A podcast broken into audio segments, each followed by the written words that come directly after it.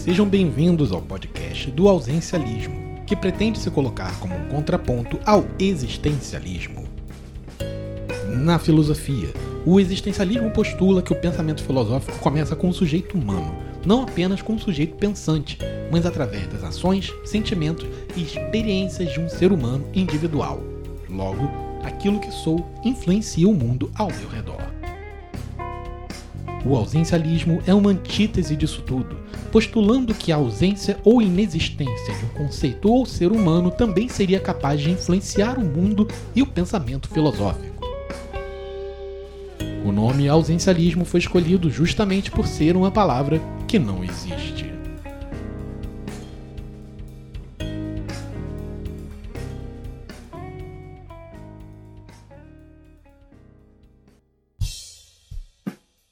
Eu sou Bart Rabelo e serei o interlocutor deste episódio.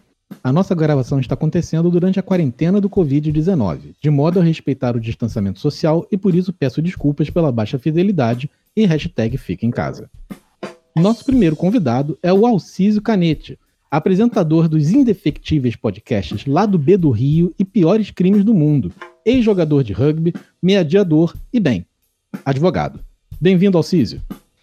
Oi, é, eu acho que você botou na ordem certa, inclusive, pelo menos na ordem de orgulho das coisas que eu tenho na minha vida, é, advogado tá, tá em último lugar. Mas é um prazer estar aqui. O bom senso é uma das suas características. Quem também está aqui é o Alexandre Rola, pesquisador de formação social brasileira, universidade pública, especialista em direito e administração pública e que, pasmem, também é advogado e mestrando em direito. Olá, Alexandre. Opa, olá. E tô desistindo do advogado, mas vamos lá. tá ficando cada vez melhor. Nossa última convidada é a Débora Bright, historiadora, professora, protetora de animais, defensora dos direitos e assistência a pessoas em situação de rua em Belo Horizonte e, bem, bacharel em direito. Seja bem-vinda, Débora. Vídeo, pelo amor de Deus, me deixa transformar em advogada. deixa a prova da OAB acontecer em breve, se um tal de vírus aí permitir. Não, eu tô vendo aqui a galera querendo deixar de ser advogado e eu entrando nessa vida. A gente não sabe se desespera ou se de tardamento mental. Todo lugar tem seus salmões nadando contra a corrente, né? né? E bem, a pauta de hoje foi sugerida pelo Alcísio, e, obviamente, com esse time brilhante que eu tenho aqui, a gente só poderia discutir como a ausência de advogados impactaria a nossa sociedade e mudaria o mundo. Nós não poderíamos começar a falar sobre advogados sem mencionar que a palavra tem sua origem no latim advocatus, ou seja, o que foi chamado a prestar assistência a um acusado.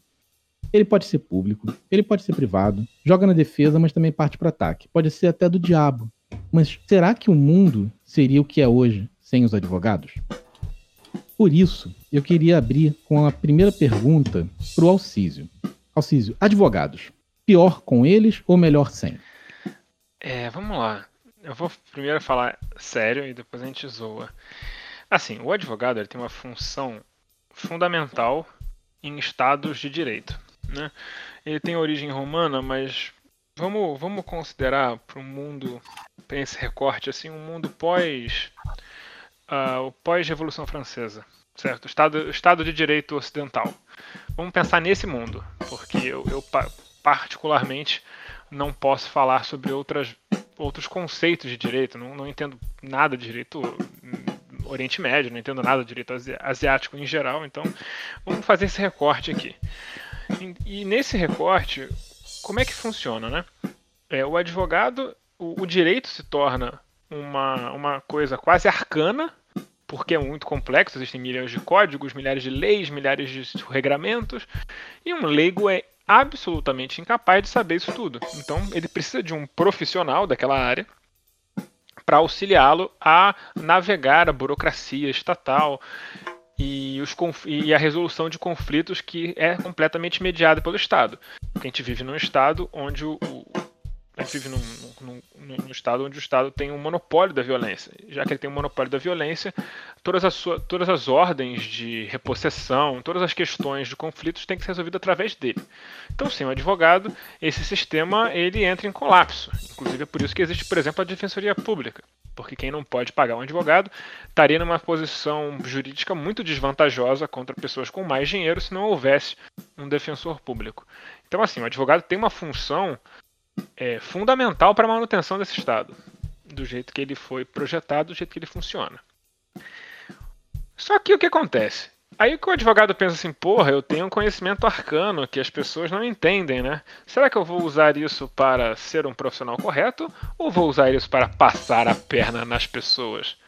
E como né, boa parte deles né, seguem aquela famosa piada do advogado, né? Um advogado chega para um outro no bar e fala, ô rapaz, vamos tomar alguma coisa? O outro diz, de quem?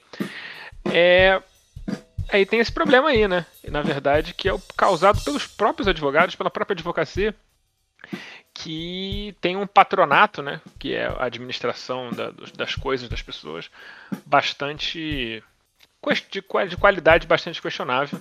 E é por isso que os Simpsons lá falam naquele episódio do como seria muito como ser advogados, tá todo mundo no arco-íris, fazendo uma ciranda e tal, e todo mundo feliz.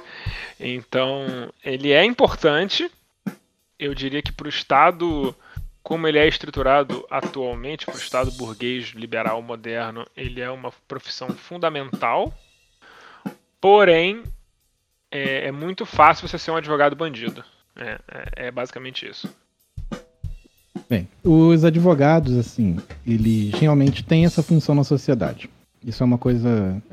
Discutir se o advogado não. O mundo seria melhor sem advogado seria a mesma coisa que a gente discutir o mundo seria melhor sem lixeiros. Todo mundo tem sua função na sociedade. Isso é claro. Mas acho que o Alciso puxou um ponto muito interessante que é justamente sobre a ética, a, a ética profissional da categoria, da, da, classe inteira. E eu acho que isso se estende, vai além do próprio advogado, seja um advogado de defesa, de acusação, defensor público e assim por diante, ou do procurador, mas se estende até todo o âmbito do direito em si. Eu não sei se vocês concordam com essa afirmação. Eu queria pegar da conversa do, da fala do Alciso aí, porque eu, como um praticante do materialismo dialético, né, eu acho que é um florestaniano trotskista, é, eu acho que é importante a gente entender exatamente esse recorte que ele fez, né? Uh, o advogado que a gente o advogado que a gente discute aqui é o advogado do Estado burguês. E se a gente parar para pensar assim no que o Bart está falando, né, para que o que o advogado é, é um sujeito dentro de, um, de, uma estrutura, seria o judiciário, né, o direito em si, é questionar para que, que serve esse, esse, judiciário, esse direito, né? Aí os liberais vão, vão vir falar a teoria da separação dos poderes, que o direito é a, o, o ramo contra-majoritário para defender as minorias sem voz nos parlamentos contra leis é, é, opressoras. Mas eu, puxando, já que hoje seria o aniversário do centenário de Florestan Fernandes, eu trago uma, uma fala dele que é o Estado, o, o Estado não, as instituições, né, elas apenas organizam o poder de certa maneira é, determinada pelo sistema de produção econômica e pela formação social correspondente. Então o Estado, é um, o, o direito em si, nesse caso, ele é uma instituição de Estado de controle social e de opressão, por isso que eu fecho com, com, os marxistas que pedem o fim do Estado, e com o fim do Estado você teria o fim do direito como nós conhecemos, que é o direito burguês, né? Mas tem essa relação dialética também, né, que o, o, o Alcides trouxe, de que você tem tanto o advogado de defesa quanto de acusação. Então, se você não ter, se você não tiver essa, essa figura do advogado, o mundo poderia ser mais simples, mas muito, talvez muito mais complicado. Se você olha para o mundo burguês de hoje em dia. Então a gente chega à conclusão aqui que o problema não é advogado, é o capitalismo, meu amigo. Fim do episódio. Exatamente. não, posso pegar um gancho que eu acho que é, um aprendizado que eu tive com uma pessoa que está formando agora do direito e que veio da história. Pega o gancho, Débora. É. não, o que eu estava falando é que quando eu estava fazendo faculdade de história, eu tive essa oportunidade de fazer o direito depois da história. Então, a maioria das vezes, quando eu estava assistindo a aula de direito, é, e o professor lá jogando, falando: Nossa, isso aqui é a solução, direito é isso, direito é maravilhoso, o advogado tem essa função maravilhosa, sei lá o quê. Mentalmente, eu estava pensando: o direito precisava resolver esse problema? O direito precisava disso chegar no direito? E eu acho que isso vem um pouco desse papel que a gente joga, que fala que o advogado é fundamental, que o advogado é indispensável. Mas, na verdade, é porque a gente veio criando uma construção da advocacia como se ela fosse fundamental, e meio que isso, às vezes, dentro de um Estado liberal, inclusive, é, meio que tira a responsabilidade do Estado, de, da sociedade, com, em prever algumas determinadas situações e deixar isso para o direito, que deveria ser aquela última coisa, quando tudo falhou. É, eu concordo com o que você disse no sentido de você já se no direito penal. O direito penal, de fato, tem que ser a última solução social. E, e, aí a gente até conversou em off sobre a questão de populismo jurídico e tudo mais, você percebe que os, os políticos, a sociedade, ela tem esse hábito negativo de usar o direito penal como se fosse a, a chave de fenda sônica do Doctor Who, né, cara? Resolve a porra toda, é uma mágica. Mas não é só o direito penal, na minha opinião. É, acho que, inclusive, eu vou falar como mulher. Né? Uma das grandes quantidades de ações que a gente tem uh, são ações de, de, família em que a gente tem que obrigar o cara a pagar uma pensão. Será que se a gente é, não tivesse uma sociedade em que se trabalhe o machismo, que se trabalhe o papel do homem na criação de um filho, será que a gente teria essa demanda tão grande do direito de família? Então, aí, aí é que eu, eu ia chegar. Eu acho que quando as pessoas chegam a pedir pensão, é, o Estado é ativado nisso. É, muitas tentativas já foram feitas antes de uma composição amigável. Pelo menos é assim que eu advogo e é assim que a maioria dos advogados responsáveis advogam na área. Entende o que eu quero dizer? Então é por isso que eu acho que assim, o direito, quando as coisas chegam no direito, elas já estão, é, nesse caso, bem avançadas. Mesma coisa se eu pensar no direito público. Existe todo um regramento administrativo para evitar ações judiciais. É, eu acho que o próprio direito ele cria sistemas para evitar que ele seja usado. Porque, inclusive, os grandes doutrinadores do direito, doutrina, é, doutrina de direito, um termo que dava para fazer um outro programa só sobre isso, é, eles são pessoas que trabalham no, no, no, na esfera, porque eles são geralmente atores do poder público, e grande parte deles, juízes e promotores, então, assim, quanto menos processo tiver para eles, melhor. Então tem uma, até uma questão de, de, de legislar em causa própria. Né? Eles criam propostas legislativas que muitas vezes interessam a diminuição de, de processos e tal. Então, assim, é, eu entendo o que você quer dizer, eu concordo em partes, mas eu acho que o, o direito ele já tem um caráter mais subsidiário do que ele parece ter.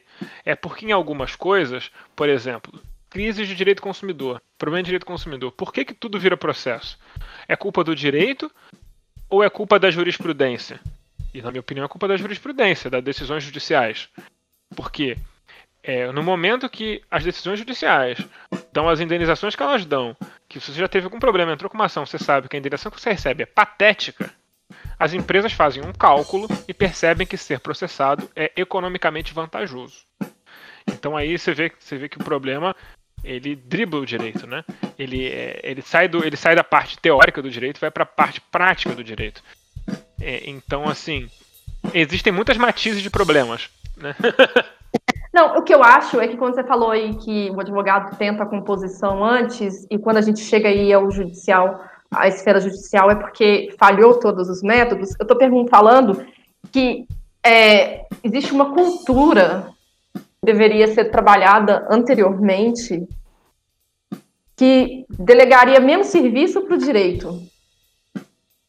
Eu falo porque eu sou formada em História e Advocacia, e, por exemplo, para minha família, a advocacia é muito mais importante que a história.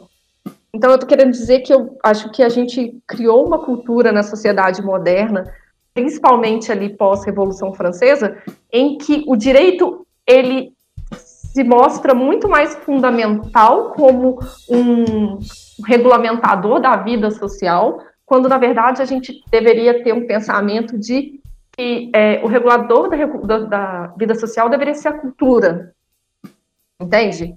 Quando eu digo, dei o exemplo da pensão, eu estava falando exatamente de uma cultura de machismo, por exemplo.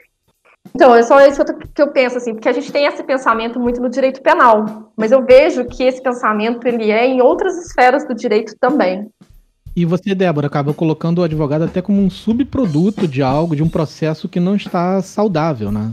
Sim, o advogado ele é chamado para resolver, é, não só o advogado. Quando eu estou falando o advogado, que é o tema aqui do nosso podcast, mas a gente pensar toda a estrutura a polícia, pelo menos aqui a PM aqui de Belo Horizonte, ela gasta metade do contingente dela só para resolver problemas de família. Entende? Porque a gente tem toda uma estrutura machista. Sim, sim, eu, eu, eu concordo com você e eu acho que isso não é nem uma leitura, eu, eu não vejo como uma leitura equivocada do que seria o direito em si como estrutura né, do, da superestrutura do Estado, né? Eu, eu entendo o direito né, como instrumento de dominação. Bem, o, o, o direito, né, como estrutura dessa superestrutura do Estado, né, da sociedade, ela é um instrumento de dominação. O, o, se você entender o direito né, como uma estrutura de dominação, né, como, como um, uma instituição de, domina, de, dominação utilizada pela, pelo, pelo, poder, pela classe dominante na burguesia, ou como você quiser chamar, eu chamo de burguesia, é, você vê esse traço que, que a Débora levantou do machismo, né? Porque a nossa sociedade ela é intrinsecamente racista e machista. Então, se você é adepto do intersection, intersection, inter, não é inter, ah, Ih, esqueci o nome da palavra. Interseccionalismo. Mas... Interseccionalismo, né? De, uhum. de, de, classe, raça e, e, e, e, gênero, você vai ver que a, existência do judiciário é justamente para que quando a sociedade que tem todos esses traços tiver um problema, quem vai decidir sobre esse problema vai ser a própria estrutura dela de opressão. Então, enquanto a gente não combater a superestrutura que é o capital e a sociedade, portanto, dividida em classes, raças e raça e gênero, a gente vai continuar tendo essas respostas tanto do judiciário como se, se não houvesse judiciário né? O, o, o Engels tem, né? O, o família, é, família, propriedade privada e Estado, se não me engano, é o nome do livro. Deixa eu confirmar aqui. Acho que é família é, a propriedade do Estado, não tem privado. É, é, é a, a, a, origem da família, do Estado e da propriedade privada. Ah.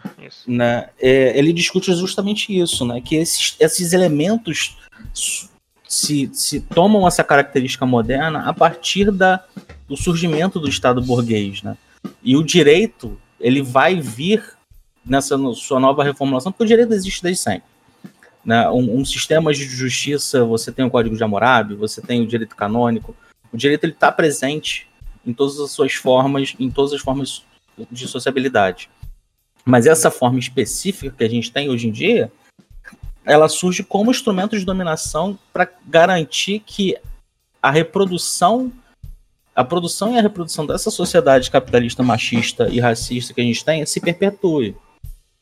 E eu acho que o, o Estado, você no caso aí defende um pouco do fim do Estado e eu acabo defendendo um Estado um pouco mais social, que talvez seria uma divergência no nosso pensamento, mas é, eu vejo que o direito, além de ser uma forma de dominação, ele é uma forma de meio que o Estado que deveria cumprir um papel social de lavar as mãos. É, eu trabalhando com os moradores de rua, a gente depara, por exemplo, com demandas que a gente acaba tendo que judicializar em nome deles, que deveriam ser responsabilidade do Estado, que deveria arcar com uma estrutura para aquilo. Uhum. De assistência social, de saúde pública, de acesso à psiquiatria. Então, é, eu vejo que a gente coloca quando, quando o Bart me fez esse convite para esse podcast, o que, que seria o um mundo sem advogado, eu acho que não poderia ser possível, dentro da estrutura que a gente tem hoje, um mundo sem advogados. Mas eu acho que a gente supervaloriza o direito como se ele fosse um poder superior a essa sociedade e que não precisa se pensar na cultura machista, não precisa se pensar na cultura racista, porque o direito está ali para resolver. Se alguém for racista com você, vai lá e processa. Você está enxergando também, Débora, o advogado não apenas como aquele que protege ou fala em nome do acusado, mas aquele que está tentando proteger o direito da pessoa. Sim. Sim. Sim, sim. E, e isso, isso eu concordo com você em 100%, porque dentro da estrutura que a gente está hoje, como você bem colocou, o advogado é necessário e, e essas contradições dialéticas que existem dentro da profissão, elas são, né, eu sou, eu sou advogado, militei por causa, é, por causa LGBTQI, eu milito hoje em dia pela universidade pública, né, é, tento buscar soluções contra o Estado em si, mas dentro da, das, das possibilidades do Estado. E sim, enquanto a gente tiver essa questão, enquanto a gente estiver dentro do sistema capitalista, o sistema liberal ou essa democracia restrita que a gente vive, o advogado é imprescindível, não só para ir contra o, não, não só como um acusador ou como um instrumento de, de opressão, mas também como defensor contra hegemônico. E aí é o papel contra-majoritário do direito. Então, é, é essa contradição que, que, que eu acho importante a gente, a gente ressaltar. Eu acho que como mulher, eu falo, inclusive, porque é, várias vezes que a gente vai falar de machismo, vamos dar o exemplo de uh, violência contra a mulher. A gente hum. fala, ah, isso é uma. Existe uma cultura de violência contra a mulher, existe uma cultura de estupro. Muitas vezes a resposta é assim: não, mas já tem a Lei Maria da Penha. Uhum. Então as pessoas acham que a gente não precisa, por exemplo, nas escolas, tratar o machismo, tratar o machismo de uma forma mais profunda, porque a gente já tem a Lei Maria da Penha. Uhum. A Lei Maria da. Penha, é... que é uma lei complicada, né? Mas enfim, também não está no escopo. Não vou entrar, é, não vou nem entrar nesse mérito. Eu só estou dizendo assim que a gente coloca o direito como o advogado, inclusive, nesse, dentro dessa estrutura, como se ele fosse mais fundamental do que ele realmente é, para poder tirar responsabilidades do Estado. De certa forma, eu, eu, concordo com você. Eu concordo bastante com você do que você falou. Porque a, a ideia, e aí eu vou citar um outro livro de um outro comunista, que é o Socialismo Jurídico do Engels que é um uhum. livrinho de 30 páginas, que eu recomendo que todo mundo, que mesmo que não seja do direito, vai ler e vai entender. Primeiro porque o Engels, se eu não me engano, não era advogado, ele uhum. escreve num, num, num, num jeito bem didático. Mas o Engels, no Socialismo Jurídico, ele fala exatamente isso. Porque ele está discutindo com um cara que estava dizendo que o Marx estava falando de revolução, isso era uma bobagem, era só desbotar numa lei que o Estado dele virar comunista que estava resolvido o problema. E ele explica, amigo, é, botar as coisas na lei é muito bonito, mas as coisas não mudam na prática porque elas estão escritas na lei, né? O que se for para pensar não é uma coisa nem muito distante, é uma coisa bastante óbvia de se constatar. Você não precisa ser um gênio para constatar isso. E essa dissociação entre a lei na teoria e a lei na prática, que né, a gente aprende na faculdade, que é o ser e o dever ser, esse uhum. monte de uhum. bobagem que a gente aprende na faculdade, que tá tudo errado, que não é assim que o mundo funciona, não existe dever ser.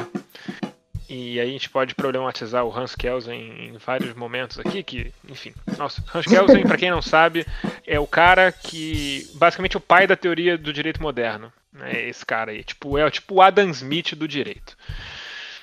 E. Da comparação.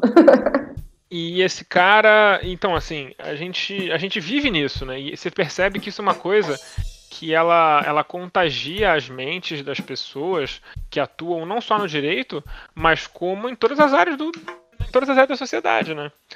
Você por, por, por ser por viver numa sociedade onde é mais fácil imaginar o fim do mundo do que o fim do capitalismo, as pessoas elas se, elas se contentam com, as, com os arranjos sociais que são a elas oferecidos e acham que, por certa coisa estar na lei, né, se você consegue transformar aquilo em lei, você resolve aquele problema.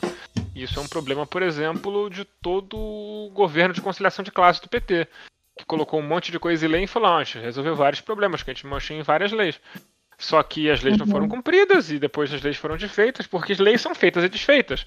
É, construções Sim. sociais, como a Débora estava falando, se você cria uma construção social de que homens e mulheres são iguais e que têm responsabilidades iguais desde sempre, desde o berço, você cria seres humanos que se comportam de maneira diferente no momento posterior. Inclusive, vale ressaltar uma série de pesquisas antropológicas interessantíssimas com membros da antiga DDR, da Alemanha Oriental. que quando a Alemanha foi é, anexada, a Alemanha Oriental foi anexada pela Alemanha Ocidental, é, se perceberam uma série de fenômenos sociológicos muito interessantes. Por exemplo, é, e esse é um que vai encaixar bem no exemplo da Débora. Os homens acharam muito melhor o fim da DDR do que as mulheres, porque, de acordo com eles, ficou muito mais fácil pegar mulher agora que elas ganham menos que a gente. Sim. Essa foi a conclusão do experimento. Eles diziam isso na boa, não, porque agora eu ganho muito mais do que elas e dá pra, dá pra lidar muito melhor com elas e tal. Porque, né? É, boa parte dos relacionamentos é, e boa parte dos problemas de violência doméstica eles são perpetuados porque a mulher não tem condição econômica de, de, de ir embora. É, eu, a gente, como mulher, a gente às vezes acaba necessitando do direito como se fosse a extensão da nossa vida. Uma coisa que a gente pode concordar é que, de fato, o, advog... o ego dos advogados é algo do qual a gente ninguém sentiria falta, né? Então, isso que eu ia sugerir. Agora que a gente falou um monte de coisa intelectual maneira, a gente pode começar a falar mal de advogado, né? Eu gostaria de um mundo sem data vênia, muito respeitosamente. Então, acho que a gente é... podia começar por, por, Vamos lá. O latim, latim no direito. Para quê? Okay. Né? Estamos em 2020. Você não sabe falar latim, eu também não sei falar latim, não tem problema não saber falar latim, nem o Papa sabe. Mas essas coisas de. Aí o cara tenta colocar termos em latim no meio de uma petição. Aí fica, porra, geralmente fica uma bosta. É um terror. Não, é, eu sou historiadora e nunca estudei latim na história. Cheguei no direito, tive que comprar um dicionário. Pois é, né? É, é, uma, é um pedantismo muito babaca, né? Eu simplesmente ignorei o latim. Vocês diriam que os advogados tentando trazer o tempo todo a porcaria do latim de novo pro dia a dia, eles estão indo em contramão ao ausencialismo, tentando ressuscitar uma língua que já está morta e que ninguém sente tanta falta? É, eu acho que, na verdade, é, é, mais uma forma de mostrar que você é distante do, daquela outra pessoa, do leigo. É, é um jeito, é um jeito de criar essas, essas barreiras, sem dúvida. Eu acho que quando você coloca um latim na frase e, sei lá o que, parece que, tipo assim, olha, você é leigo, você fala português. Eu falo latim, sabe? Você cria um degrau entre o advogado e o mundo. Uhum. É isso. É, é, é, a ideia de, é a ideia de criar uma hierarquia de conhecimento, porque é isso que eu falei lá no começo. O direito é um negócio né, que, para quem não é, tem um negócio de de ciência ficção científica, um conceito de ficção científica que ele é muito útil aqui, né? É a ideia de que é, uma tecnologia muito avançada parece mágica. E é isso, né? é um conhecimento tão, é, tão internalizado, tão em si mesmado, que para quem não é do, do meio, parece mágica. Então você faz parecer mais mágica ainda, né? Porque você tá falando abacadabra, tá falando data máxima vênia, falando um monte de coisa, né? Então, você fica parecendo de fato um bruxo. É, é, é, acho que é até engraçado, até a própria construção dos pronomes de tratamento que existe dentro das relações entre advogados. Vagabundo se chama de doutor, irmão. Não tem doutorado, não. Para de me chamar de doutor, é, irmão. Porra. Eu, como... eu lembro que era hoje. Pode falar, desculpa. Não, eu, eu, como casado com uma verdadeira doutora, me dá nervoso, porque eu vi o tempo que ela levou para chegar, para conseguir esse título. Eu saí da, da faculdade, passei na UAB, peguei a Rosinha e virei doutor. Não, não, eu, eu que eu lembro até hoje, a primeira vez que eu fui chamada de doutora, porque eu ainda tinha acabado de começar o estágio. Eu acabei de formar em advocacia e tal, né, no direito. Aí eu tô na. O meu chefe me mandou tirar foto de processo, que advogado, que estagiário é o boy, né? Estagiário lá... é um fotógrafo amador. Tipo isso. Aí tô lá no meu processo, tirando foto, assim, de repente eu escutei uma pessoa assim, doutora, doutora, doutora. Aí eu levantei a cabeça e fiquei procurando alguém atrás de mim. Tô lá, procurando. E ainda pensei assim, que a advogada burra é surda, coitada. E a mulher fala, doutora, doutora, doutora. Aí ela foi e cutucou na minha mão falou, doutora. Aí eu parei e falei, eu sou doutora, eu sou estagiária, para mim foi muito estranho esse, esse primeiro acesso a esse mundo, né? Porque automaticamente você vira doutora quando você está ali no fórum, numa posição de, sei lá, superioridade, e você não é ninguém, você está ganhando uma bolsa de 400 reais, sabe? Eu já trabalhei numa empresa. Eu sempre trabalhei na. eu sempre vendi minha, minha mão de obra pro mercado de óleo e gás, né? Isso não é um grande segredo. E eu trabalhei numa empresa. Oi? É, é o nosso explorado. É, eu, sou, eu, sou, eu, eu entendo meu papel na sociedade, mas eu, eu tenho, faço o possível pra gente acabar com isso.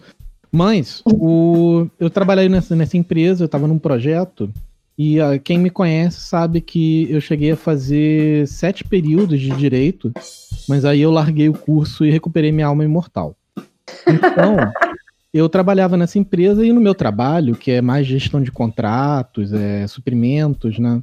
Eu entender esses paranauês aí, desses advogados aí, Vadimeco e Parazá, assim, ajuda um pouco. E eu tava com um problema que eu tinha um contrato que a advogada do projeto não liberava de jeito nenhum. Eu já tinha revisado, eu revisei o contrato, eu revisei o contrato inteiro e a advogada não liberava de jeito nenhum. E eu fui conversar com ela, é, fulana, vamos chamá-la de fulana. Aí eu fui conversar com ela, fulana, é, você já revisou o meu contrato? Eu tô aguardando isso, a gente já tá em atraso com o fornecedor e tal. E ela vira pra mim, olha pra mim do alto do, do seu salto super altíssimo, agulha, e fala: "É doutora fulana". É o Ah, desculpa, eu não sabia, você tem doutorado? Ela olhou pra É, mim, deu as costas pra mim e nunca mais falou comigo. Eita! Olha só, e a gente trabalhava no mesmo projeto. Ela literalmente nunca mais falou comigo. Ela passou três meses, três meses sem falar comigo e me ignorando. Que delícia. Eu acho que você só saiu ganhando. Não, é assim.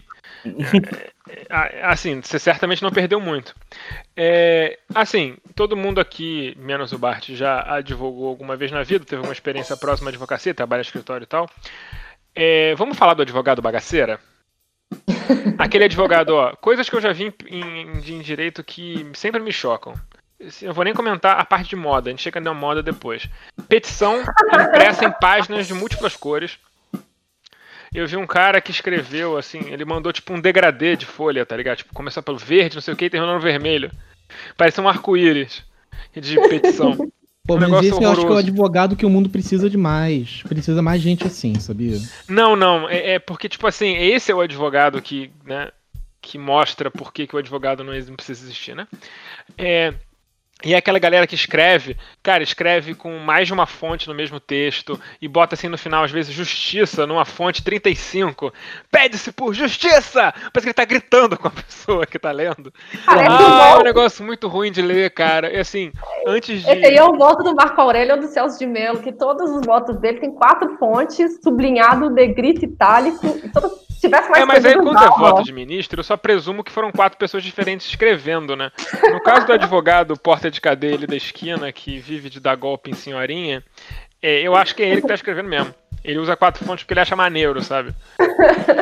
E, e aí, cara, eu, não, e aí os caras, porra, bicho, é, quando, antes de eu, é, antes de eu só advogar, eu trabalhei como, eu trabalhei numa vara de, uma vara civil, quando eu fiz escola de magistratura, você fica você faz um ano de estágio numa, numa vara civil. Então eu peguei muito processo pra resolver, né? Pra julgar. Cara, meu Deus do céu, os advogados são muito analfabetos. Tinha um advogado que ele entrou com uma ação no nome do cliente dele. O, cliente dele foi. Ele perdeu uma matéria na FGV porque ele foi pego colando. Certo? Beleza. Ele processou a FGV. não porque ele perdeu a matéria porque ele estava colando. Mas porque ele foi acusado de colar de um aluno de um período inferior. Jeová. Nossa, que bizarro. que ele era do sétimo período, o aluno era do segundo período, e ele não poderia ter colado dele. A FGV, sabe o que ela fez? Ela postou todo, porque tem um cartãozinho para entrar na FGV, tem uma catraca. Ela postou, ela, ela anexou o processo, o timestamp do cartão dele, de todos os últimos, tipo, dos três anos de faculdade que o cara fez, que tava, tipo, sei lá, 50 páginas de timestamp, mostrando, e mostrou, puxou a, a- a- os horários de aula, e mostrou os boletins dele para provar que ele era um péssimo aluno, que ele tinha que ele, ele tava ele tava colando o aluno do segundo período, porque ele ainda estava no segundo período, embora estivesse há três anos na faculdade. Nossa. Meu Deus, isso é muito bom. Muito Ai, bizarro. cara, e o cara, e o cara escrevia flagrante, como se em vez de escrever flagrante, ele escreveu que tava em- ele foi pego no flagrante, várias vezes, flagrante, flagrante. E assim, cara, advogado, o advogado bagaceira, ele, ele, ele é demais, assim, ele inventa, ele inventa umas causas maravilhosas. É, que é isso, o cara dá golpe em cliente, né? Um grande abraço, inclusive, pro Saul Goodman aí, fãs de Breaking Bad, né? É, mas eu acho que ele era um. Eu, eu acho que ele ainda é um advogado bem mais razoável do que esses que eu tô citando, porque ele tentava resolver o problema das pessoas, né? Exatamente. Não era muito. O que ele fazia não era legal, mas ele resolveu o problema. Então, do ponto de vista do cliente dele, ele estava sendo um bom advogado.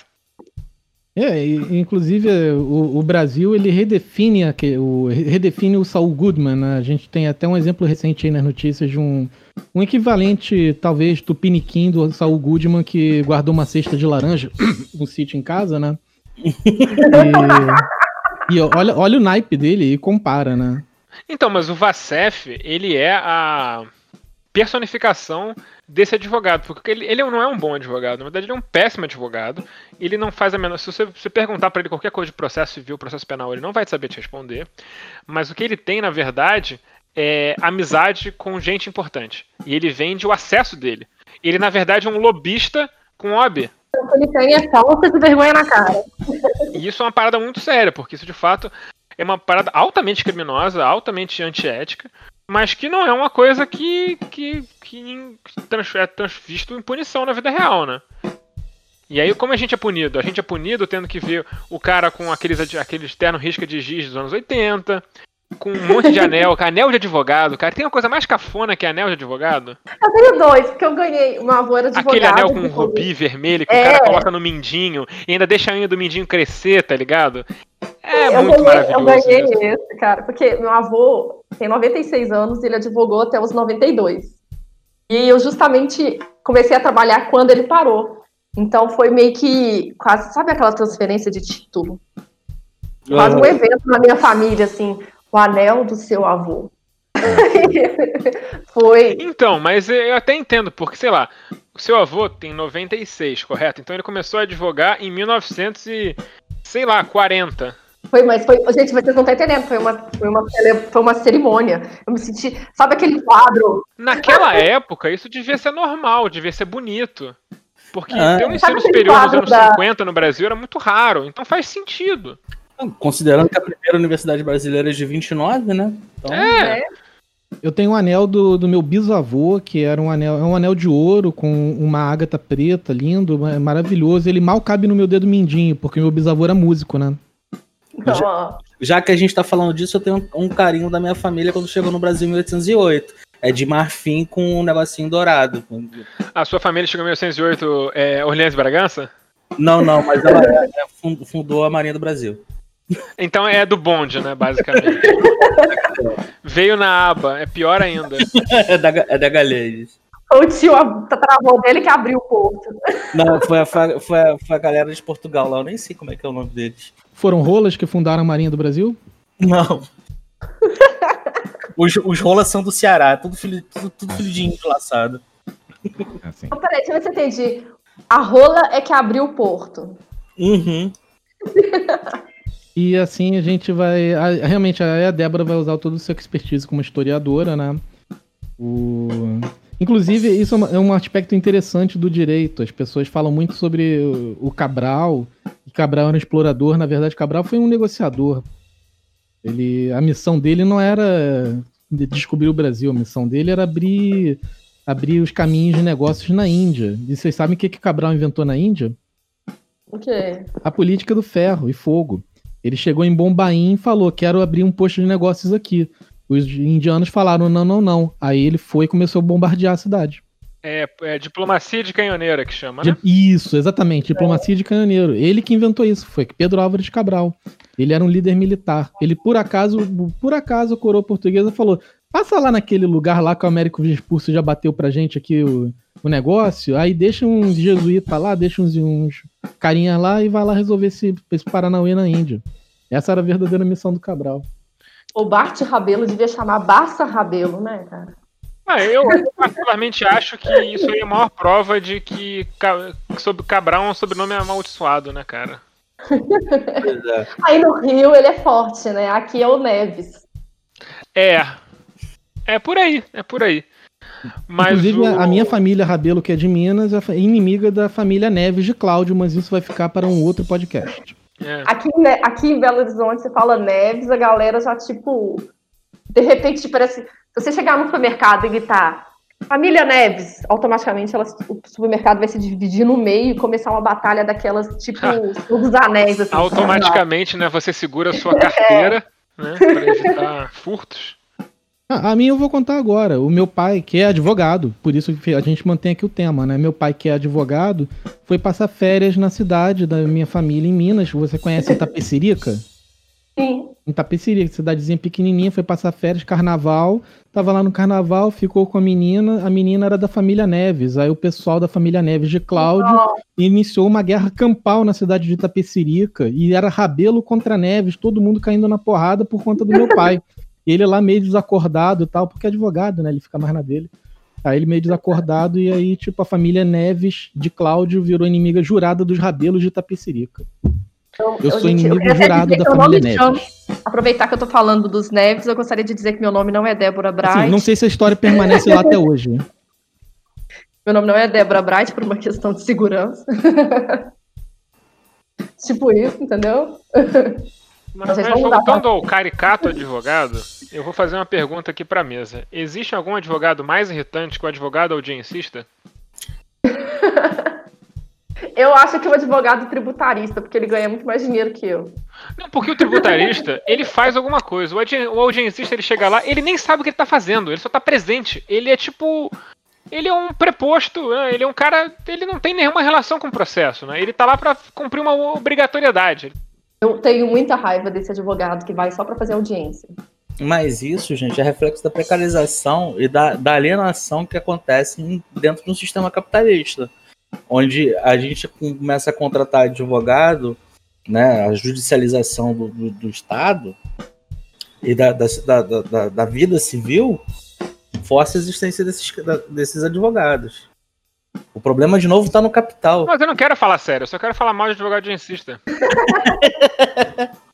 Já que o Alexandre falou, advogados, assim, a gente concorda, eles são não apenas polêmicos, mas muitos deles são infames. Alexandre, você consegue pensar em algum. Quais são os advogados mais infames da nossa história?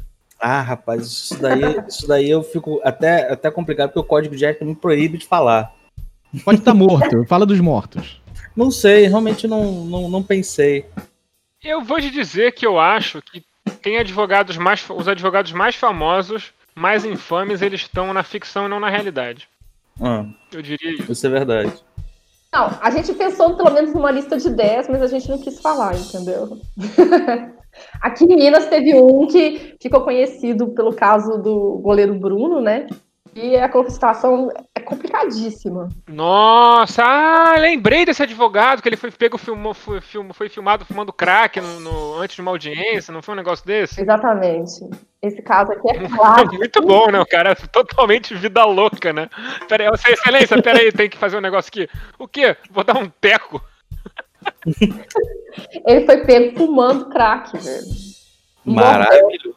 Tá, assim, em Campo Grande, já que nós, é, é, o, é, o, é, a cidade berço de, de origem do, do, nosso colega Bart, tem um advogado Zé Bonitinho. Zé Bonitinho, terror das mulheres. Exato, cara, ele era exatamente. E ele tinha um paletó, um terno, de veludo vinho. Marrom. era vinho, era vinho. Com topetinho e tudo. Era desesperador encontrar com ele, porque não dá pra ser sério, ficar sério. Ok, ok. Não, eu tenho pavor é do advogado com terno de veludo marrom.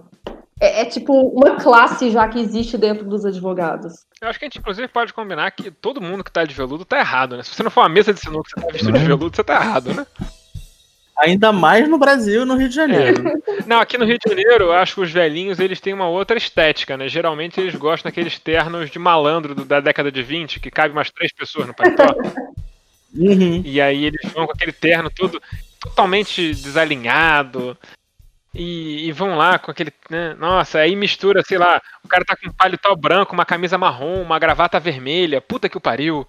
Todo mundo é daltônico, sabe, nesse mundo. É uma coisa impressionante. Advogado mal vestido, cara, é. dá para fazer um programa de moda só sobre advogado mal vestido, que assim. Aí mistura. Eu acho que a galera devia receber um auxílio terno. Eu acho que todo advogado deveria receber um auxílio terno, mas junto com o personal stylist.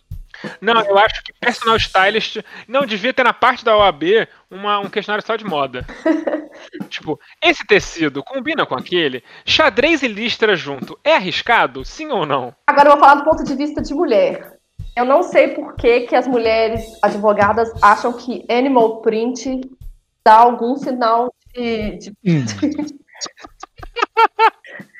É, animal. Eu vou mostrar que eu sou. Vou mostrar que eu sou uma profissional de respeito. Eu vou de tigresa. Cara, animal. Tecido de oncinha merece um episódio inteiro sobre a ausência É, livre. cara, é tipo assim. E, e, e aqueles colares grossos de ouro, assim, dourado, sabe? É, porque a advogada mulher, de fato, tem um look bicheira, né? De vez em quando, assim. Bota umas, umas bolsas de oncinha, e bota uma vestido de oncinha, e bota uns, uns cordão, as correntes.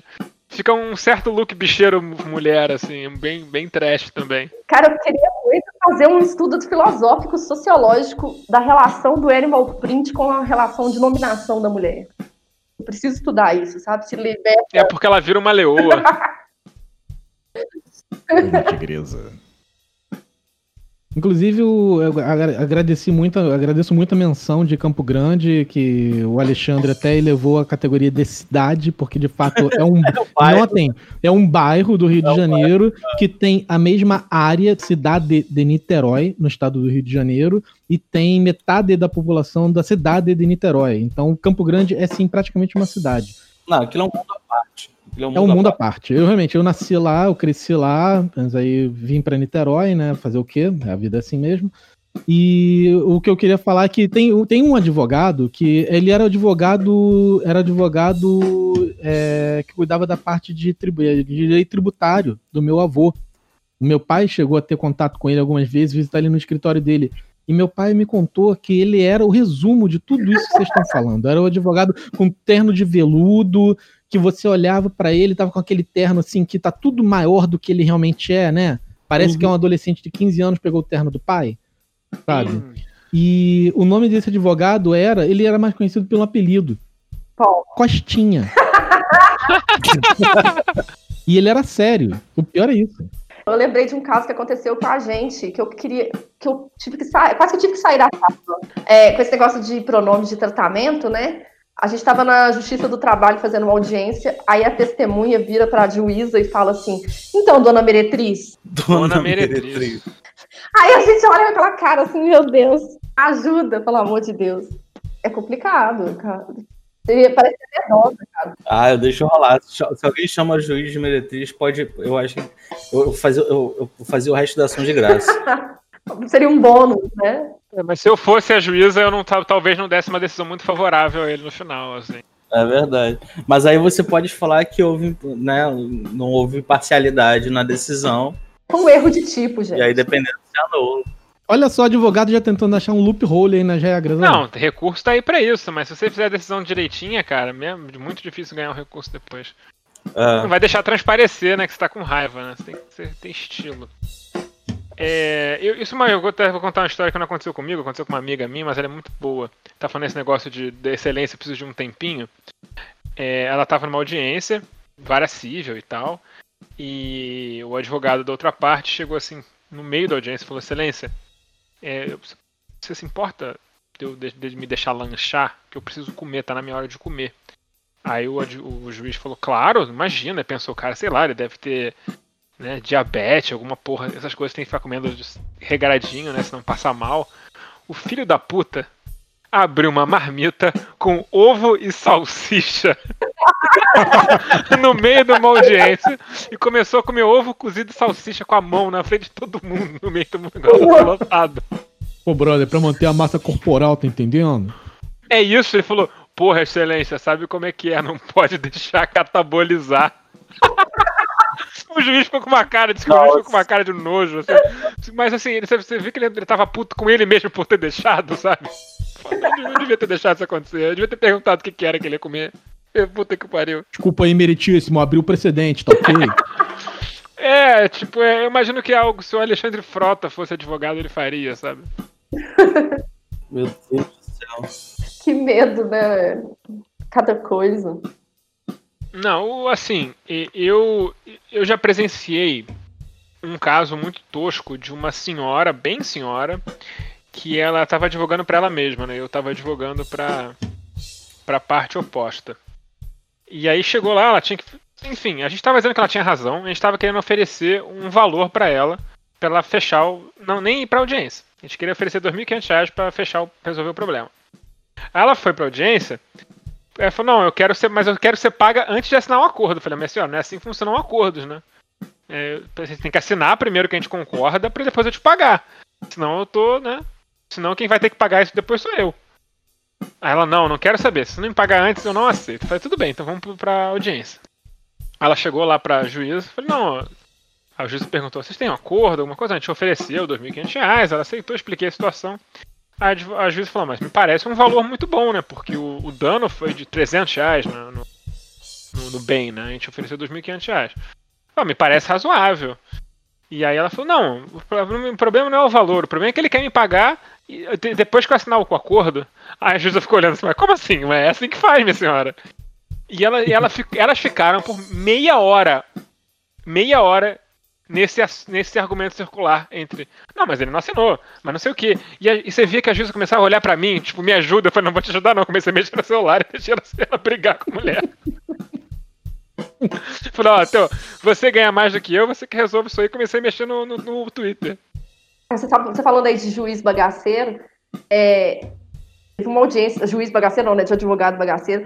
Eu, teve, teve um caso que eu achei bizarro. O advogado chegou com três livros na mesa de audiência e colocou assim, o Vadimé com um livro e o outro livro. Eu fiquei pensando se o cara ia consultar Vadimecum e os livros, parecia que ele estava indo pro exame da ordem. É, eu, eu tenho uma teoria sobre Vadimecum, né? Se, se, a pessoa que tá, se a pessoa que tá contra mim tá com Vadimecum, eu tô tranquilo, porque quem tem Vadimecum é amador, né? Não, o cara chegou, eu falei, esse cara vai fazer o exame da ordem, porque ele chegou com um Vadimecum e dois livros. Eu falei, não tem como levar um, um advogado desse a sério, cara. Não tem, foi mal. Não, excelência, peraí, eu tenho uma anotação aqui para te mostrar. Meu post Dá uma olhada nesse livro aqui. Ah, isso não existe, né? Eu tenho um post-it aqui que eu anotei. Inclusive, um, um, ramo que sentiria muita falta dos advogados, caso eles não existissem, são as gráficas de. essas gráficas jurídicas, né? Nossa. né? Que não. Praticamente o, o direito e o pessoal que acha que ainda precisa juntar sei lá, uma sala inteira de livros, mantém esse negócio vivo. Sabe quem também perderia muito com a ausência de advogados?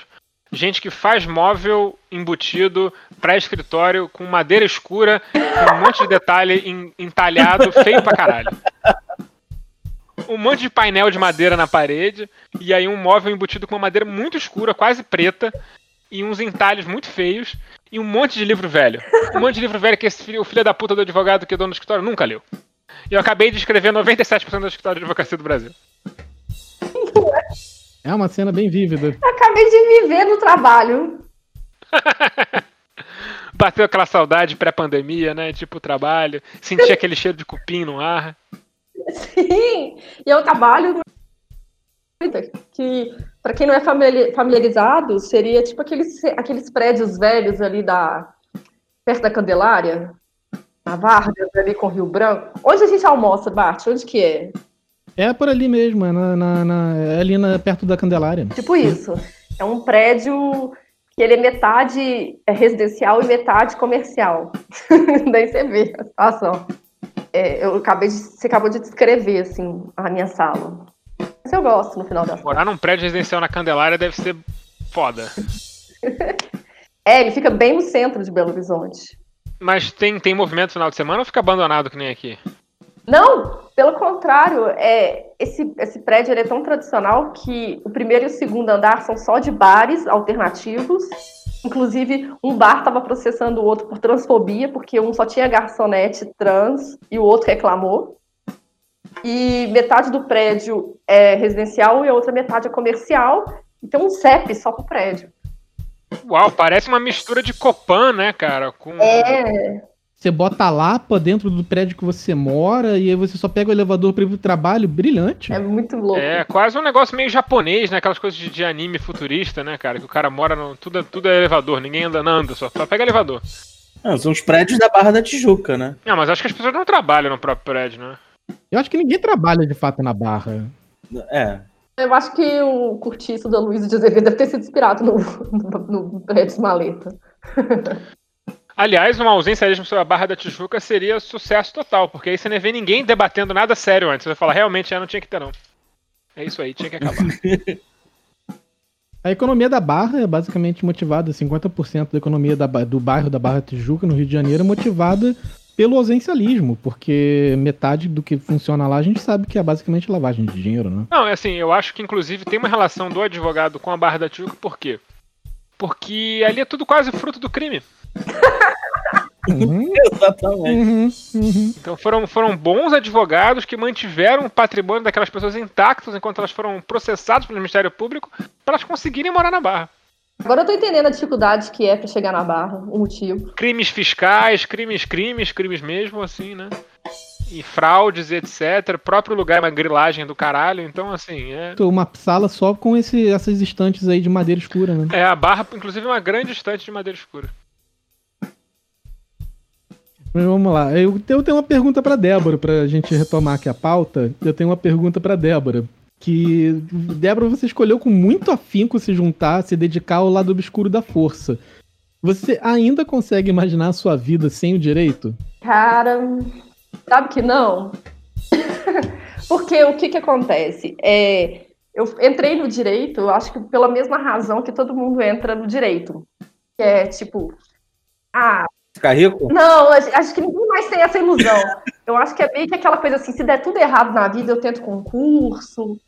Se eu pegar uma causa, pelo menos um ou outro eu consigo. É Porque eu estava um pouco desiludida com a área da educação, que era minha, o meu trabalho. Mas quando eu comecei a fazer o curso, eu comecei a perceber que o direito é um pouco mais amplo do que ele é de fato.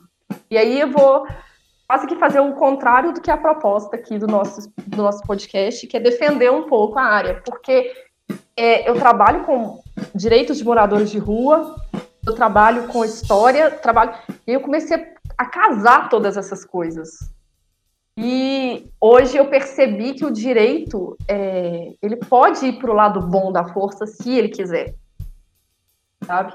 É, e hoje eu tenho uma ideia de um direito humanitário muito mais forte do que esse direito cotidiano que a gente está falando. Então, eu acho difícil eu sair do lado negro da força, do, do advocacia, por esse motivo. E eu consegui trazê-lo para um lado que talvez é, seja menos esse direito aí da, da, da audiência, que você fica 40 minutos discutindo o óbvio, sabe? Por isso que eu acho que vale a pena. Alguém quer me xingar? Não, não. Não. Eu, eu, eu, trabalho para eu trabalho para não não para um outro caminho do direito também. Eu acho que você tá certo assim. Porque aquela coisa, é, o direito, como ele é uma função de administração do, do, do, do, do Estado burguês, né? Ele tem um monte de, de fatores, assim. E você consegue achar, às vezes, nichos que são agradáveis de trabalhar. Porque você consegue, pelo menos, sentir que você está fazendo um mal menor. E isso me, isso me, isso me, me, me acalma muitas vezes com o jeito que eu trabalho tal, enfim. Eu trabalho com mediação, eu tento evitar que, os- que as coisas vão para vão a justiça, que as pessoas entrem em acordos entre elas sem precisar do judiciário.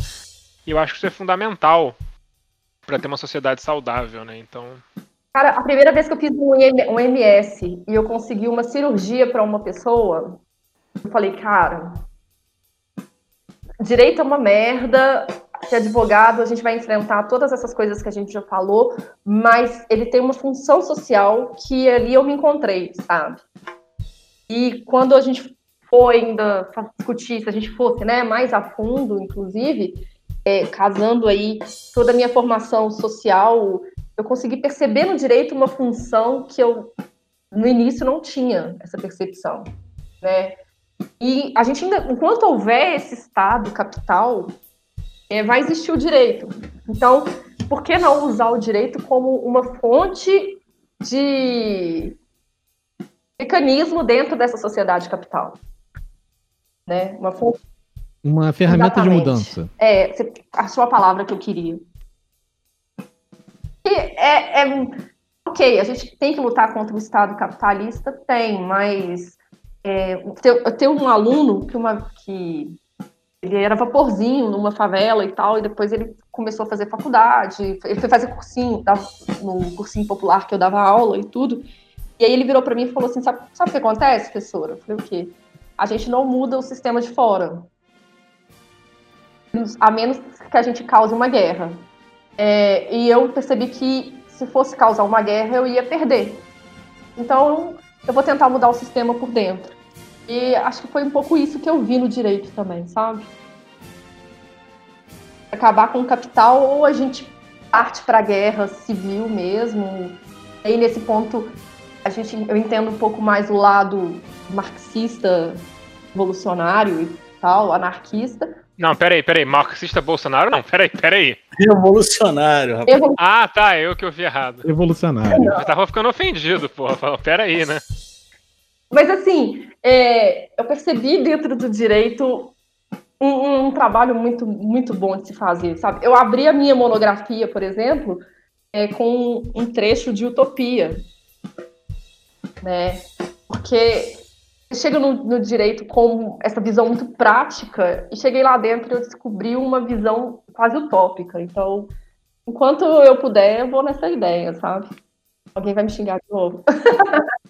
Não, mas eu, eu, vou, eu vou seguir você né, da mesma forma como eu abri, eu vou con- continuar meu raciocínio né, com Florestan Fernandes, que ele fala que a, a revolução socialista né, ela é contra a ordem, ela é contra a ordem capitalista. Mas, seguindo a linha de Trotsky né, da, da Revolução Permanente, Florestan ele, ele, ele cunha as revoluções dentro da ordem, que são aquelas revoluções para alcançar um mínimo, ou, ou então uma, civili uma, uma, uma democracia possível e um mínimo existencial para as pessoas que possibilitem ela continuarem lutando. Então, como a gente está num sistema opressor, um sistema de, de exploração muito é, de, de, de ultra exploração né, no capitalismo periférico, né, no capitalismo independente que a gente vive, o direito tem esse papel mesmo, de dentro da ordem fazer essas pequenas revoluções para conseguir estabelecer uma, uma, um, um plano de, de, de existência mínimo para que se possa fazer depois a revolução contra a ordem. Então, você, o que você falou aí, para mim, eu estou 100% de acordo. É, não tem como. Eu só não aguento mais o judiciário. Essa parte pode ser a parte do coquetel Molotov. Eu, eu, acho que o que você falou é muito importante, mas eu não concordo que isso seja revolucionário. Eu acho que trabalhar na fresta é uma coisa muito, muito do brasileiro. É, o Luiz Antônio Simas, que é uma pessoa com quem eu já tive o prazer de fazer muitos, muitos programas juntos, ele sempre fala isso, né, cara? Porque assim, o, o Estado tá aí, mas ele não é uma coisa totalitária o tempo todo. Ele não é um estamento é, perfeito no qual nada sai do seu controle, né? Existem frestas, existem há espaço onde você consegue trabalhar e fazer o diferente, né? E subverter até o próprio o sistema contra ele muitas vezes. Então, assim, essa atuação na fresta é muito importante, até porque ela é que garante a nossa sobrevivência em muitos, em muitos níveis, né? Não só é, de subsistência para muita gente, como a própria subsist- nossa subsistência psicológica, de sentir bem, sentir que você consegue fazer alguma coisa é, para ajudar o próximo e tudo mais. Essa atuação ela é muito importante, eu concordo. Eu só não acho que ela seja de fato revolucionária. Mas é uma discussão teórica que também não sei se cabe muito aqui. Não, mas eu acho que revolucionar é porque é, quando eu quis dizer que eu fiz um contraponto aqui, eu fiz, fiz exatamente um contraponto de que a minha atuação não é revolucionária no sentido mais é, histórico que a gente tem como revolução. Inclusive porque eu acho que se a gente for partir para esse tipo de atuação, o, capital está construído de uma forma tão opressora que até você se movimentar nesse sentido, é, você é esmagado. É, eu tenho um pouco essa visão. Então, às vezes, a gente trabalha na fresta, na fresta, porque o próprio sistema capital ele oprime qualquer tipo de movimentação um pouco mais revolucionária. Não, mas o Estado existe para sobreviver. Mas aí, aí, enfim, vem de uma questão também da nossa. Talvez de um idealismo, porque assim, a gente vive numa sociedade que ela é pautada por uma ideologia idealista. O liberalismo é uma ideologia idealista. Ela coloca as coisas, e a gente tem esse volta ao problema do direito que a gente falou. Ele acha que, por, pelas coisas estarem ordenadas para acontecer de certas formas, ela acontece assim na prática. Então, é por isso que existe essa galera de economia que é cabeça de planilha, que ela se estiver na planilha tá tudo bem, etc. Uhum. É, é, o mesmo raciocínio. É, então, assim, é como a gente vive numa sociedade muito idealista, a gente começa a idealizar o, os, os, próprios limites dela, né? A gente começa a achar que ela é que ela é moldável, mas ela não é moldável. Inclusive, não. inclusive eu te garanto que é mais fácil fazer uma revolução comunista no Brasil do que uma reforma agrária. Sim, até, até mesmo porque a reforma agrária é uma pauta liberal, né? Se você parar para olhar, a, a, a, reforma agrária originalmente é uma pauta da Revolução Burguesa. E aí, aí eu faço o contraponto né, de que eu não defendo essas revoluções dentro da ordem, elas têm uma, uma, uma categoria, são uma categoria de Florestan Fernandes, né, especificamente como contraponto do reformismo. Eu não estou reformando o sistema. É porque se a gente no Brasil, né, pela linha de Florestan Fernandes, por causa da contra-revolução permanente, né, que ele, ele extrapola a, a, o raciocínio de Trotsky de, de, uma revolução permanente e fala que aqui a gente tem uma contra-revolução reacionária, uh. a, a, quente e a fria, que é aquilo que você falou, né, do Estado ele nem sempre tem controle de tudo, o Estado tem controle da, da, daquilo que, que ele necessita para manter a, a autocracia burguesa funcionando. Então essas revoluções dentro da ordem são, na verdade, revoluções de pautas liberais que no Brasil não aconteceram. Então a gente quase que num, num, num, etapismo que não é etapismo, né, que a revolução ela é permanente, ela não é feita em etapas, é, a gente precisa alcançar um, um, certo grau de democracia, mesmo uma democracia liberal, para possibilitar, porque enquanto o, o, entregador de, de iFood estiver ganhando 20 reais correndo por dia, ganha, correndo risco de de, de pegar coronavírus, ser morto no trânsito por um bolsonarista retardado que, que, que, que arranhou o carro dele, saca uma arma e mata ele, a classe trabalhadora não consegue se organizar. Então, é, essas reformas, essas revoluções da ordem não são reformismo.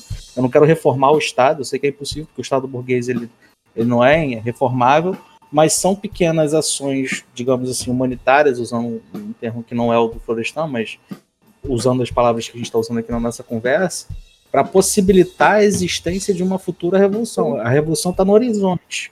Né? Como Trotsky falava, que Lenin falava, e Trotsky pegou emprestado, a revolução, né, o, o, espírito revolucionário, ele tem. É, é, é, como é que é o nome? Ele, ele, ele tem é, situações objetivas e, e, e, subjetivas. Se as condições objetivas estiverem alcançadas, mas a classe trabalhadora não tiver as condições subjetivas para essa revolução, ela nunca vai acontecer. Vejamos o coronavírus e o que está acontecendo no mundo. Classe trabalhadora desorganizada, o capital se organizou tão rápido que continuou o, o, a, a, a, o, o, trator passando por cima da classe trabalhadora. Né? Porque a, a, crise do capital, mais uma crise cíclica, né? porque o, o capital trabalha com, é, funciona a partir de crises, como Marx dizia, né? Ele é um sistema de crises. A, a crise não é, não é exceção, ela é a regra. É, são as condições materiais. Agora a gente tem que trabalhar para as condições subjetivas acontecerem. E para elas acontecerem, a gente precisa dessas revoluções dentro da ordem para que a classe trabalhadora consiga respirar. E é o que a, a Débora faz. Né? É esse lado humano que ela vê no direito que é imprescindível que exista. É, eu só ia falar também que ainda tem uma outra questão do, do, direito, que além desse direito de atuação humano, que eu acho que aí entra no que a gente estava discutindo um pouquinho antes da gente começar a gravar, que é uma função acadêmica do direito, que é, enquanto a gente trabalhar a academia em discussões de aprofundamento uh, de questões que eu levantei lá no início, né, que a gente falou do populismo penal, do machismo, é, eu vejo essa fresta no direito uma possibilidade de discutir a revolução né, mais profundamente uh, como uma ferramenta mesmo. Então, é, vou falar da minha área, que é o direito penal.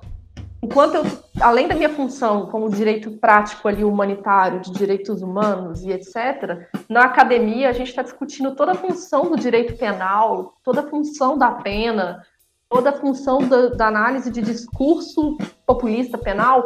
A gente também está produzindo um tipo de, de, de, construção ideológica, acadêmica, que possibilita também a, a uma revolução, né? Então eu vejo essa dupla função do direito na minha vida, que talvez, não me respondendo a pergunta do Bart, não me faça abandonar o direito. Não, uma coisa que eu estou muito feliz com esse episódio é que não é só a questão junta quatro esquerdopatas para gravar um podcast, a gente acaba para falar sobre advogados e a gente acaba tentando teorizar como a gente pode começar a revolução. Mas assim, Bom, o PCB já falou, cara, é domingo de manhã, 8 horas na praça. Exatamente. Mas o, uma coisa que eu fico muito feliz de ter vocês aqui conversando e da gente poder botar essa conversa aí nas redes do ar e assim por diante, é que para mim todos vocês três estão dando ótimos exemplos, não apenas de como vocês praticam, mas como deveria ser praticado, como deveria ser executado, que a gente chama de filantropia. É, existe essa ideia romântica no capitalismo romântico, no pior sentido possível, de que o filantropo é o Bill Gates que pega e doa dinheiro para as coisas, ou seja, ele está usando capital para poder fazer caridade. Eu odeio falar da caridade. É, enquanto assim, ok, nesse sistema que a gente vive é um mecanismo, porém, é, a filantropia pode estar em cada um de nós. Vocês estão utilizando, vocês três estão exercitando, fazendo um exercício mental sensacional, que é utilizar o direito, ou como o direito deveria ser, é, para tentar melhorar o mundo, de, de acordo com a visão individual de cada um, de acordo com as teorias que cada um, né, que cada um segue, cada um pratica. Mas isso é filantropia. Então, o advogado pode ser um filantropo. Vejam só. Mas aí eu vou discordar de você, porque como um bom trotskista eu não quero mudar o mundo, não. Eu quero acabar com esse mundo que a gente tem. Que não quer mudar o mundo, não, velho. Eu, eu, quero mudar o mundo no estilo que o, o, meu advogado preferido, Fidel Castro, mudou, tá ligado? Fazendo uma revolução uhum. e foda-se. Trocar por algo completamente diferente já é um processo de mudança. Só uma mudança mais brusca, né? Já que você puxou é, caridade aí, você sabe por que, que charita se chama charitas, Bart? não faço a menor ideia. Por causa de caritas. Que é latim, que é coisa de advogado. Foi um advogado que fez isso. É, foi um advogado, foi. Um filho da puta, velho, que colocou um latim. Na revolta da Armada, aqui no Rio de Janeiro, o único tiro disparado foi em direção a Niterói e estourou o, o, o cemitério que tinha lá. E a única coisa que sobreviveu do nome do cemitério foi Caritas. Então aquele bairro vira Charitas por causa da revolta da Armada. Que viagem, é. Inclusive, você sabe de onde que vem o nome do bairro de Campo Grande? Que era um campo grande? E vem do latim campos grandes. Ah, entendi. do grego estratégia, né? Estrátegos. Mas só uma coisa que eu, que eu queria falar que o Bart falou ali, que eu falei, eu odeio a palavra caridade. É muito engraçado, porque toda vez que entra uma pessoa no nosso projeto com os moradores de rua, eles chegam muito com aquela coisa de fazer o bem, ser caridoso. E aí eu sempre dou um choque meio que na pessoa, que eu falo que quando você está fazendo caridade, você está fazendo um bem para si mesmo. Porque quando você faz caridade, é meio que uma construção daquela construção cristã de ser bondoso, uhum. de fazer o bem, uhum. de ir para o céu, de ser caridoso. E eu falo com ele: troca a palavra caridade por consciência. Maravilhoso. Você está vindo aqui na sexta-feira, não é porque você é caridoso. Porque até mesmo quando você fala e caridade, você fala de você mesmo. Eu sou caridoso. Sabe? É tipo um autoelogio. É, troca pela questão de consciência. Por que, que eu estou fazendo isso? Estou fazendo isso porque está focado em mim, aqui no meu ego e no meu eu, porque eu sou caridoso e quero ir para o céu, ou porque você tem consciência de que aquela pessoa está numa subvida, está numa situação que, que, que não, é correspondente. Inclusive, teve uma vez, tem um, tem, uma, tem um morador de rua que a gente atende, que ele, ele é doido, assim, né, no sentido de ter problemas psiquiátricos, mas ele é muito inteligente. E um dia ele virou para mim e falou assim: doutora, ele me chama de doutora porque ele sabe que eu sou advogada. Aí ele virou pra mim e falou assim: doutora, deixa eu falar uma coisa. Você que é aí do direito, por que, que eu não consigo ter aquilo ali que está garantido para mim na Constituição? Como é que você responde? É uma das pessoas mais sábias que eu já vi na minha vida. Socialismo jurídico do Engels que eu falei lá atrás, porra. Ele é o Engels, é a mesma coisa, porra. É. Então, assim, eu falo muito para os voluntários que entram, e a gente, quando tá como coordenadora, a gente tem essa oportunidade de falar, né? É, existe a hierarquia que te autoriza a falar. falei assim, troca a palavra caridade por consciência. E amplia essa, essa, esse conceito de consciência, porque aí vem consciência de classe, vem consciência de tudo, né? E consciência de direitos, consciência de, de deveres. Eu acho que é mais importante. Sim. Vou, vou te dar já o bizu.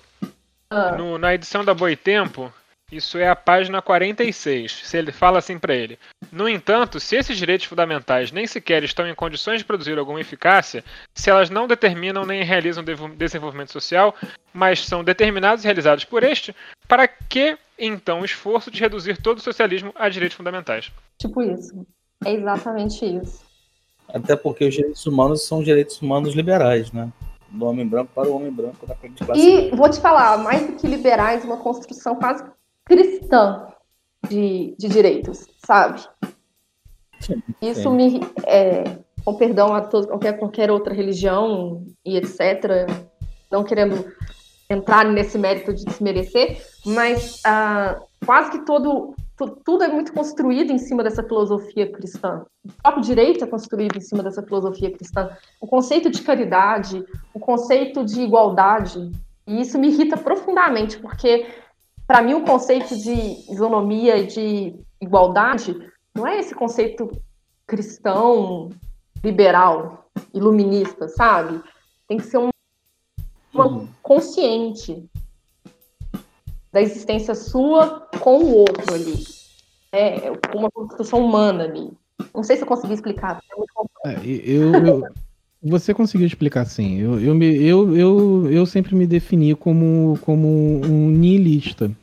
Nihilista no sentido da, da teoria existencialista do Nietzsche, né? Do, porque o Nietzsche, uma das coisas mais importantes para quem não conhece a teoria do Nietzsche é que ele, quando ele fala, se define como um anticristão, um anticristo, não é porque ele é, ah, escuta heavy metal no século XIX, não era nada disso. Não são do século XIX.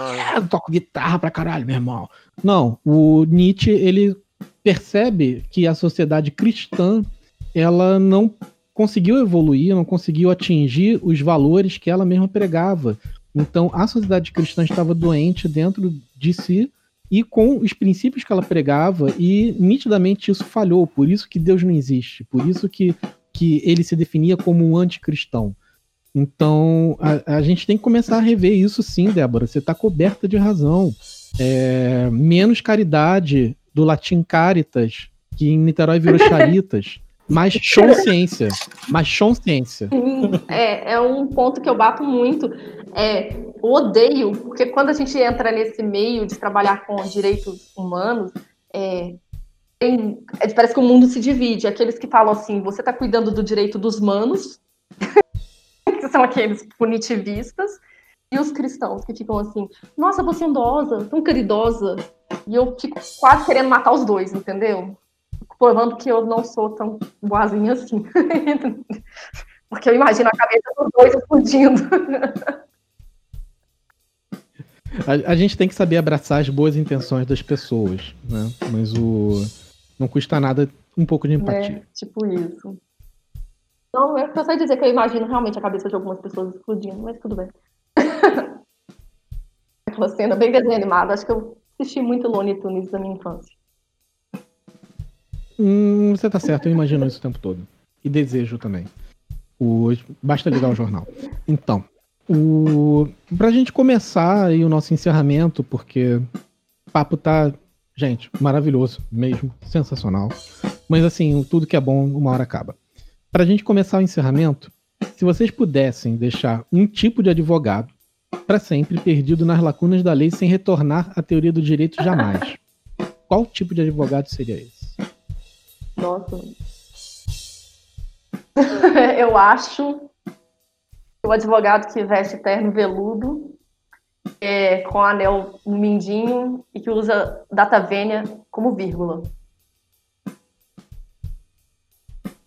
Data vênia como vírgula. É, o advogado do advoguês e latim eu acho que deveria deixar de existir. É realmente um desserviço para a sociedade. Eu vou dar um terceiro tipo que não foi citado aqui, que é o advogado jovem que usa um terno atochado no rabo e a calça pescando siri.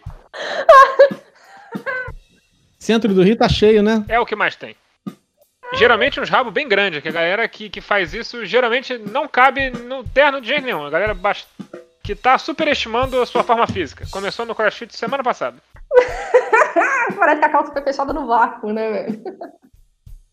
Nada contra o crossfit, é uma religião completamente separada. Eu acabei de visualizar uma pessoa, por isso que eu tô rindo. Todo mundo conhece alguém assim, é, a gente conhece.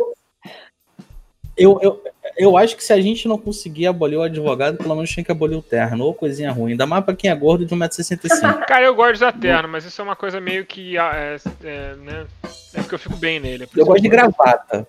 Eu gosto de gravata. Eu só uso terno por causa da gravata. Eu tenho uma gaveta com 32. Eu aboli o sapato de salto. Eu só vou pro fórum de All-Star, calça social e All-Star, ou é, sapatilha. Sou seu fã dela. Eu, eu, eu, gosto de, eu gosto de usar terno. Eu gosto de usar gravata. Eu, eu, eu, eu acho que eu fico bem, já ouvi várias pessoas falando isso, não apenas a, a minha namorada, ela nitidamente tem um parafuso a menos, mas o, eu gosto de usar terno, acho que eu fico bem de terno, veste bem em mim, eu fico elegante, eu gosto de me sentir bem assim, mas basicamente eu vou usar terno, eu uso terno em casamento de amigo, em feira de negócios que acontece uma vez por ano, e eu não uso em enterro, porque os enterros da minha família, como eu falei, são em Campo Grande e lá é quente pra caralho. O problema não é o terno, é a temperatura. Exatamente. é- Aí chegamos à conclusão. Se eu morasse, sei lá, se eu morasse em Berlim, eu usaria terno pra tudo, até pra comprar pão. Sim. Mas aí, mas aí a gente usa até com, com, com coletinho, né? Com, com Você veste. usa, é, usa- as três peças, fica bonito, né? Fica. Exatamente. Já compro, Terninho em Paris, vai na boulangerie, bota, o- bota a baguete debaixo do braço junto com o jornal, ó, coisa eu chique. já compro as calças sociais pra caber, pra combinar com um All-Star. Eu tenho um All-Star de várias, branco, preto, preto com... Aí eu compro uma calça social. Aí eu tenho tipo uma calça social xadrez que eu coloco com All-Star, entendeu? Você é o Dr. Who do, do direito. Porra, não me fala de All-Star, porque o meu grande problema com, com usar terno aqui no, no Brasil em geral é que os sapatos sociais no Brasil são muito ruins. Queria um, cha- um um Uhum. sapato mais pontudo, mais elegante, mas é difícil de arrumar. Quando tem um sapato mais pontudo, eles são muito bagaceiros, são muito pa- sapato de pastor, que é outro, outro, outra categoria que se veste de um jeito muito peculiar.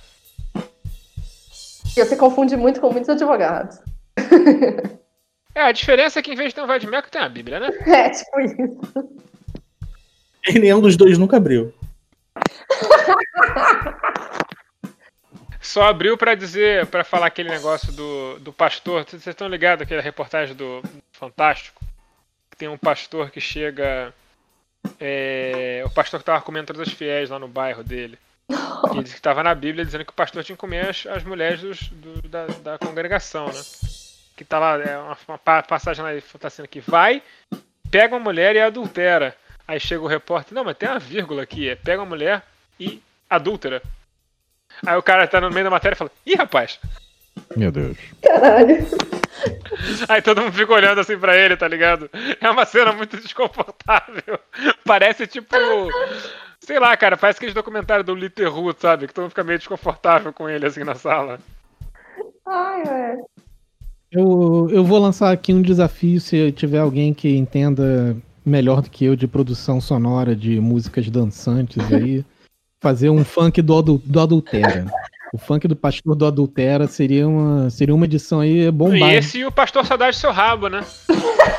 Que tá solto até hoje aí. Tá solto até hoje. Saudade do teu rabo. Adultera, adultera. Ó, cativante, hein? Vai ganhar dinheiro. Niterói é muito forte, o Não. funk aí. Rio de Janeiro, né?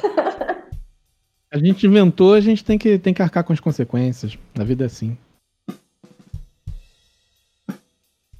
Gente, é isso aí. A gente discutiu bastante aqui o papel dos advogados, até do direito. A gente começou falando sobre advogados, acabou indo discutir lá a revolução do povo para mudar o mundo ou acabar, derrubar o mundo e transformar o mundo em algo completamente diferente. Mas uma coisa que nós podemos concordar é muito difícil imaginar o mundo hoje sem os advogados. Os advogados fazem parte da sociedade, são parte intrínseca da sociedade e dissociar os advogados do mundo, do, do nosso mundo contemporâneo, é uma tarefa extremamente difícil. Pessoal, alguém tem algum recado final? Eu, é, eu, só queria completar no que você falou, que assim, é, pareceu que o programa ficou muito sério e falando sobre coisas de revolução e tal, mas é que o advogado é só um sintoma de um sistema maior, né? Ele está aí representando, é que o direito ele acaba sendo a, a, uma das principais interfaces do, do, Estado capitalista, burguês e tal. É por isso que tem essa interseção aí muito forte. Pode parecer papo que a gente estava fazendo um papo viajado, mas na verdade é muito mais próximo do que parece. Eu espero que o pessoal tenha gostado. E aí, se quiser me ouvir falando sobre outras coisas, eu recomendo que vocês me ouçam como roteirista de novela no Piores Crimes do Mundo, que é o meu xodózinho, as coisas que eu mais me divirto me fazendo nesse momento. Muito bom. E como o Alciso falou, se o mundo é um organismo, o advogado é o peido, certo? Mais algum recado final? Não, o advogado, o advogado seria tipo. Talvez o baço. O baço. baço. Ai, ai. Ele tá ali, mas se não tivesse, ia fazer tanta falta assim?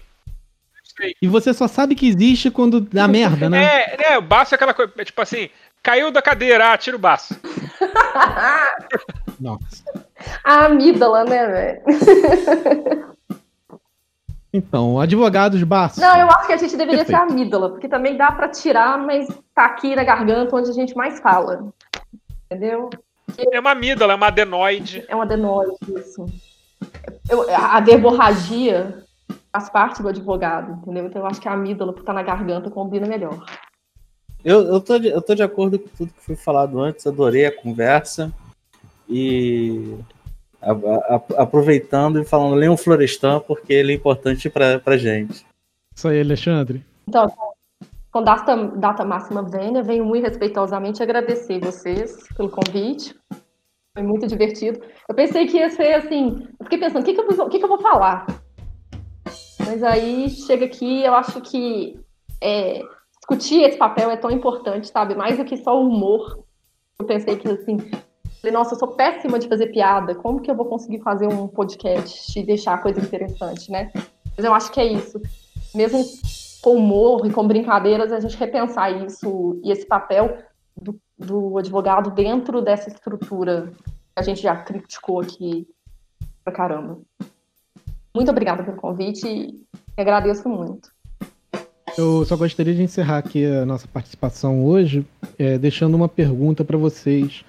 É, vocês veem Adolf Hitler e um advogado na rua. Quem que vocês atropelam primeiro com seu carro? E por que o advogado? Não, primeiro é o Hitler. Porque primeiro é dever, depois a diversão. Eu acho que eu ia pensar em quem que eu ia entregar o currículo, né? Porque tô acabando de fazer meu estágio. eu ia olhar, será que eu entrego meu currículo? Vou matar o Hitler. Você sabe quando você sabe quando um advogado está mentindo? Como? Seus lábios se mexem. tipo isso. Gente, muito obrigado pela participação. Vocês foram sensacionais. Foi uma, foi uma conversa muito divertida.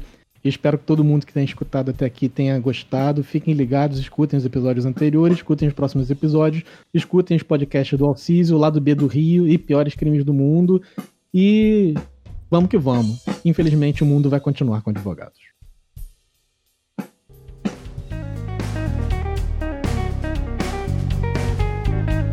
Este foi o nosso episódio de hoje do podcast do Ausencialismo. Muito obrigado pela audiência e até o próximo episódio. Ou será que não?